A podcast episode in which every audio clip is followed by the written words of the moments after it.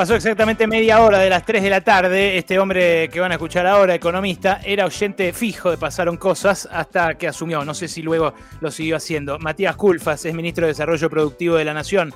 ¿Qué tal, Matías? ¿Cómo estás? Ale Berkovich te saluda. ¿Qué tal, Alejandro? ¿Cómo te va? Me imagino que ahora los avatares de la gestión eh, te tienen más atareado, ¿no? No, la verdad que me encantaría. Me gusta el programa, pero este, se me complican esas circunstancias. Qué bárbaro, qué bárbaro. Bueno, así, fuimos perdiendo gente. ¿eh? Nadie piensa en la audiencia de los programas periodísticos. Eh, bueno, a ver, eh, hay varios temas para conversar. Uno de ellos es el, para mí, uno de los títulos de la apertura de sesiones por parte del, presidente. Dijo que instruyó ya a su equipo para que inicie una demanda y que esa demanda investigue las responsabilidades del ciclo de endeudamiento del macrismo. Y ese ciclo de endeudamiento tiene eh, un acreedor ahora eh, protagónico, una vez ya renegociada la deuda con privados, que es el Fondo Monetario. Hace minutos nada más recibimos la, comunicación del Banco Central de que ya le pidió a la CIGEN y a la Oficina Anticorrupción que avance en esa, en esa demanda, que investigue el perjuicio al Estado en la firma de los acuerdos con el Fondo Monetario. Me pregunto, ¿esto altera en algo la dinámica de la negociación de la deuda con el fondo? No, no lo creo, vale. Lo que creo es que en las últimas semanas eh, han ocurrido algunas cuestiones que, bueno, que eso que era un secreto a voces, ¿no? Todos decíamos esto del acuerdo con el fondo, este, este acuerdo por 45 mil millones de dólares de ingresos de capitales, este, que el, monto más grande de la historia del organismo, con un programa totalmente inconsistente que estaba financiando fuga de capitales, bueno, parecía más un un aporte de campaña, seguramente el más caro de la historia de las democracias.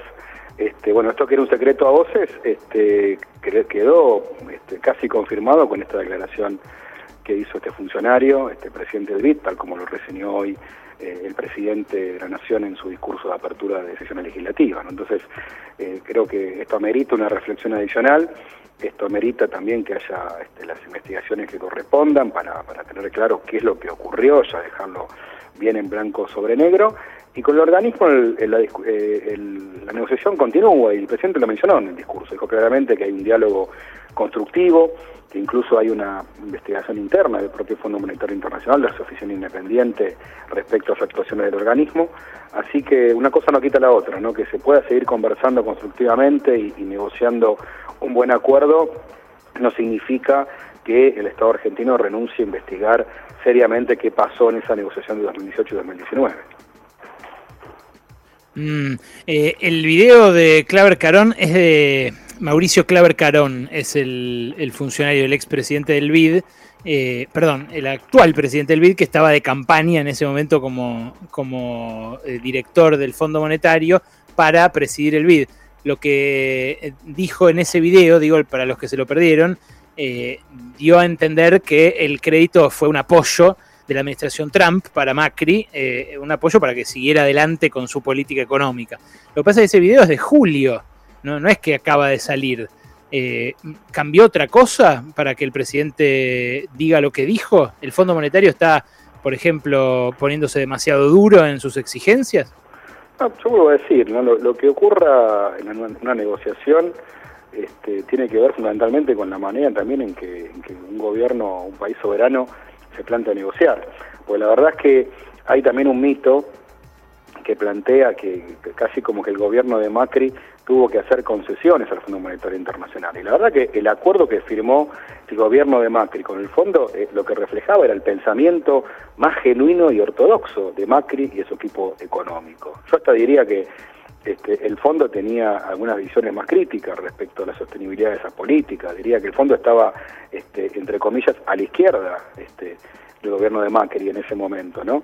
Entonces creo que la, discusión, y vuelvo a decir, porque nosotros tenemos que mirar para adelante, esto es una cuestión que, que ha sido este, planteada justamente para ordenar esa discusión, pero el tema central, insisto, es que nosotros como gobierno, como Estado soberano, este, tenemos una posición, una, política económica, un planteo de sostenibilidad macroeconómica, que es la que este, expresa el ministro de Economía Martín Guzmán, y en eso, digamos, justamente este, nos plantamos desde convicciones, no desde dogmas, que es lo que creo que hizo el gobierno de Macri, pensando esto que, que está totalmente demostrado, ¿no? ningún país logró este, con, con estos esquemas de, austeridad, este, realmente, efectivamente, reducir el déficit fiscal y crecer. En general lo que ocurrió es que estos esquemas este, agudizan el escenario recesivo. Bueno, te, lo digo a vos, Ale, que tenés, este, que has investigado muchísimo, has hecho hasta incluso una película sobre estas cuestiones y los efectos De, los, de, los, programas del Fondo Monetario Internacional en diferentes países. Así que yo creo que el, el, el planteo es bien sencillo en lo conceptual, es una economía que tiene que volver a crecer, que se plantea, obviamente nadie en este gobierno piensa que no sea importante el equilibrio fiscal, al contrario, estamos convencidos que es un objetivo a lograr, pero se logra con crecimientos. Y hoy, hoy el presidente plantea una agenda de crecimiento, plantea una agenda del desarrollo, plantea seis proyectos de ley que lo que buscan es este, reformatear la estructura productiva del país con más tecnología, más exportación y más empleo. Así que a eso apuntamos y sobre esa base se negocia con el FMI. El fondo eh, tiene en su matriz ideológica un modelo, ¿no? Un modelo de países, un modelo de a qué se tienen que dedicar los, países, determinados países, después otros a otras cosas. Eh, esa, ¿Esa matriz de pensamiento limita el país que imaginan ustedes como gabinete? Mire, vuelvo a decir, yo creo que si nosotros nos atenemos a, opiniones, este, las tomamos como válidas o dogmas, este, este, evidentemente estaríamos autoimponiéndonos un cepo al desarrollo productivo. Pero no es nuestra mirada. Nuestra mirada es, es que efectivamente es posible este, reestructurar esta deuda. Hoy, hoy el presidente repasaba los datos, ¿no? Hay que habría que pagar 18 mil millones de dólares el año que viene, este, 19 mil el otro, números impagables, este, una, una totalmente irresponsable la del gobierno de Mauricio Macri, que además recursos que eh, no es que ingresaron al país y bueno, financiaron este, un, un megaplan de obra pública, financiaron nuevas fábricas, financiaron lo que queremos financiar ahora, ¿no? que son la movilidad eléctrica, que Argentina pueda fabricar este, buses eléctricos para que tengamos ciudades con menos contaminación y con menos ruidos y, que podamos ser vanguardia, que es un país que fabrique esos colectivos eléctricos, o el tema del cannabis para uso medicinal, que es una industria en crecimiento, que está dando la posibilidad de soluciones medicinales y además exportaciones, y así con un montón de, iniciativas que, fueron anunciadas, son seis en concreto hoy. Digo, nada que eso, nada que ver eso con lo que con el acuerdo de, Mauricio Macri, fueron 45 millones de dólares de los cuales no quedó nada, no hay un, una sola, un solo dólar invertido en un proyecto productivo o en una obra pública. Mm. Otro de los tramos del presidente, específicamente respecto de lo productivo, además del de la, de la movilidad eléctrica, eh, fue el del cannabis. El cannabis eh, medicinal, dijo, va a tener su propia ley. ¿Qué nos puedes adelantar de esto? Sí, estamos este, ya con un, un proyecto eh, semi-terminado que estamos buscando generar consenso también con miembros del Poder Legislativo para poder lograr un, un proyecto de consenso. Hoy Argentina tiene una, una ley vigente que es, que es restrictiva, que está sobre todo este, abocada a temas de investigación y desarrollo, pero no, no habilita la producción en escala. Y lo que estamos viendo es que este es un producto este, que tiene realmente propiedades medicinales muy importantes, que hay que hacerlo con todos los resguardos de seguridad necesarias, pero que hoy puede ofrecer eh, productos industriales que está demandando este, parte de la sociedad argentina para determinadas patologías este, y cuestiones medicinales, y al mismo tiempo ser una gran gama de subproductos de, estos derivados y para este, su exportación. Es una industria que está creciendo mucho a nivel este, internacional es una industria que podría permitir la reconversión de muchas economías regionales que hoy este, tienen algunas producciones que están en baja, que tienen por ahí baja productividad, bajos precios. Entonces, con inversión y desarrollo, con este, un buen esquema de industrialización y los recuerdos necesarios para lo que hace justamente a que esté orientado específicamente al uso medicinal, la idea es poder este, planteárselo al Poder Legislativo en un programa de trabajo, una nueva ley que permita que esta industria pueda crecer los próximos 10 años. Ahora, para que eso ocurra, como pasa en Uruguay, por ejemplo, ¿no? ¿No hay que avanzar también en la descriminalización del uso recreativo? digo, para que, para que no ocurra lo que pasa cuando descubren a uno que tiene 10 plantas en la casa o, en eh, un jardín con, con 8 plantas, que no esté todo el tiempo la duda de si es eh, para fumar o para hacer aceite medicinal. Esa es otra discusión, es una discusión que me parece válida. Nosotros la verdad que eh, no queremos mezclar las dos cosas, ¿no? Digamos, porque me parece que eso podría llegar a, bueno, generar, digamos, este, discusiones que, insisto, ¿no? Este, van por carriles separados. Nosotros estamos apuntando específicamente al desarrollo de una industria, una industria que arranca con, con la producción primaria, este, vinculado al, al cannabis y el cáñamo por industrial. El cáñamo es un también una planta con grandes propiedades vinculadas a fibras textiles y otros tipos de, aplicaciones.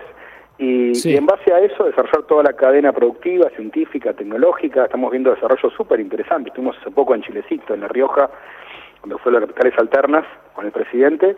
Y bueno, hay un, toda una empresa de, que ha destinado una inversión muy importante para investigación y desarrollo en términos de aplicaciones del cannabis para uso medicinal. Así que el objetivo central es ese, lo cual obviamente no obsta que haya otros debates en paralelo que, rozan más las cuestiones este, jurídicas y legales. ¿Y vos qué pensás de eso, Matías? Eh, personalmente, ¿eh? ¿te parece que debería despenalizarse el uso recreativo de marihuana, el uso adulto? Mira, lo personal, este, yo estoy más bien a favor de, que cada adulto tome las decisiones que le parezca, ¿no? Es una decisión, pero es una cuestión más, una opinión totalmente personal, eh, no es mi área, tampoco yo no quisiera opinar este, como funcionario en un tema que corresponde a temas de salud y seguridad, que bueno, que hará otros fundamentos. Yo sí quiero enfatizar este aspecto, ¿no? que creo que con todos los resguardos necesarios, eh, el cannabis tiene una aplicación de uso medicinal que es necesaria, que la verdad que en los últimos años han pasado cosas eh, muy tremendas porque mucha gente necesitaba esas aplicaciones, el aceite de cannabis para alguna patología, para atenderlo, y la verdad que mucha gente terminaba, digamos, en un canal paralelo, en un canal ilegal, y eso es malísimo, ¿no? Porque en lugar de acceder a un, a un, esto, un producto medicinal con todos los resguardos sanitarios, con la trazabilidad, terminaba en un circuito informal. Eso creo que es lo peor que puede pasar, por eso digo, objetivo central que nos planteamos de lo productivo, bueno, tener un producto de alta calidad, trazable, este, con todas las condiciones de seguridad y que además de dar soluciones médicas a pacientes y a mucha gente que necesita para consumir, para uso medicinal, pueda también ser un negocio de exportación. Bien, últimas dos vinculadas a tema precios, un tema muy sensible que el presidente abordó también, eh, pero que bueno, no, está claro que se, que se vaya a, poder encauzar este año, los, los números por ahora son pasmosos, ¿no? Los últimos dos datos de inflación, un 4% mensual, la suba de alimentos por arriba de eso, en términos interanuales 45% los alimentos eh, año a año en enero, un sablazo para, para el bolsillo de, cualquiera. Eh, ¿Ya eh, creen que en febrero se va a notar un, un aplacamiento de esa inflación cuando el INDEC dé a conocer su cifra? En febrero hemos notado algunos indicadores preliminares que tenemos una, una reducción, no, no no una reducción, este, digamos, eh, demasiado fuerte, pero sí se ve una reducción de los, de los niveles de inflación. Vamos a ver en las próximas semanas cuando el INDEC finalice su relevamiento y procesamiento y pueda darnos el dato. Nosotros, digamos, como hemos planteado, eh, consideramos, hoy lo, lo muy bien el presidente, ¿no? la inflación como una, un problema multicausal, un, que requiere un abordaje de diferentes aristas, ¿no? de lo macroeconómico, que tiene que ver con la política planteada por el ministro de Economía y los objetivos del presupuesto 2021 de poder converger en torno al 29-30% con una tasa de evaluación un poco por debajo de ello y con salarios creciendo por encima. Y ahí sí, con toda contundencia, pensamos que los mecanismos de eh, coordinación en economías inflacionarias como la Argentina tienen validez, son de utilidad justamente para buscar todos los objetivos. Primero, ir reduciendo la inflación de manera este, paulatina, también para decirlo, para ver todos los aspectos. ¿no? En 2020 la inflación se redujo este, casi 20 puntos porcentuales respecto a 2019, esto fue una baja muy importante, sin atrasar el tipo de cambio. Por supuesto que este, es insuficiente, ¿no? Este, no, no, no, es que, no es que este problema está resuelto, ni mucho menos, y de hecho ocurrió sobre además, de año con muchos precios con una suba a precio internacional, diciembre, enero mostraron un aumento nuevamente de la inflación. Bueno, el, el, tema es trabajar de manera coordinada, política macroeconómica por un lado, concertación con este, empresarios y sindicatos. Hemos dado el primer paso la semana pasada con la mesa de alimentos, vamos a ir la semana profundizando la mesa de alimentos y también largando la mesa de eh, construcción. En ese ámbito, la verdad que yo no vi ideas muy nuevas. ¿eh? Vi que los empresarios de la alimentación, por ejemplo, les pedían a ustedes que levanten la prohibición de despedir eh, o que lo otro que era levantan, que levanten la prohibición de despedir eh, y que liberen todas las restricciones de, aumentar también, algo así. ¿pueden, ¿Pueden llegar a producirse nuevas multas por desabastecimiento como las que ya le aplicaron ustedes a algunas de las empresas grandes de la alimentación? Si hay desabastecimiento, no, tengas ninguna duda, este, Alejandro. Nosotros, para ser bien claros, esto también lo dijo el presidente hoy, somos un gobierno de diálogo, apostamos siempre al diálogo, nos podemos discutir, podemos tener desacuerdos, pero vamos a seguir apostando al diálogo. Eso no significa de ninguna manera que vayamos a resignar la potestad del Estado.